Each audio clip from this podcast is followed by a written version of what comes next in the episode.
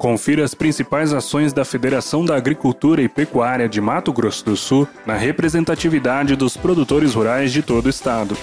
Sanidade animal na atividade avícola foi o tema de encontro virtual do Grupo Especial de Atenção às Enfermidades de Mato Grosso do Sul. A quarta reunião extraordinária do Conselho de Consumidores de Energia de Mato Grosso do Sul trouxe as principais demandas do campo e da cidade.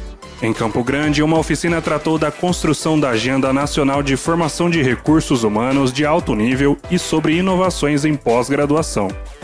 No mesmo dia, uma reunião do Reagro MS, levantamento sistemático da produção agrícola, debateu sobre a área de produção da cidade de Campo Grande com dados do IBGE.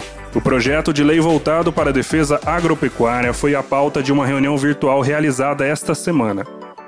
Acompanhe as nossas redes sociais e fique por dentro de todas as ações do Sistema FamaSul.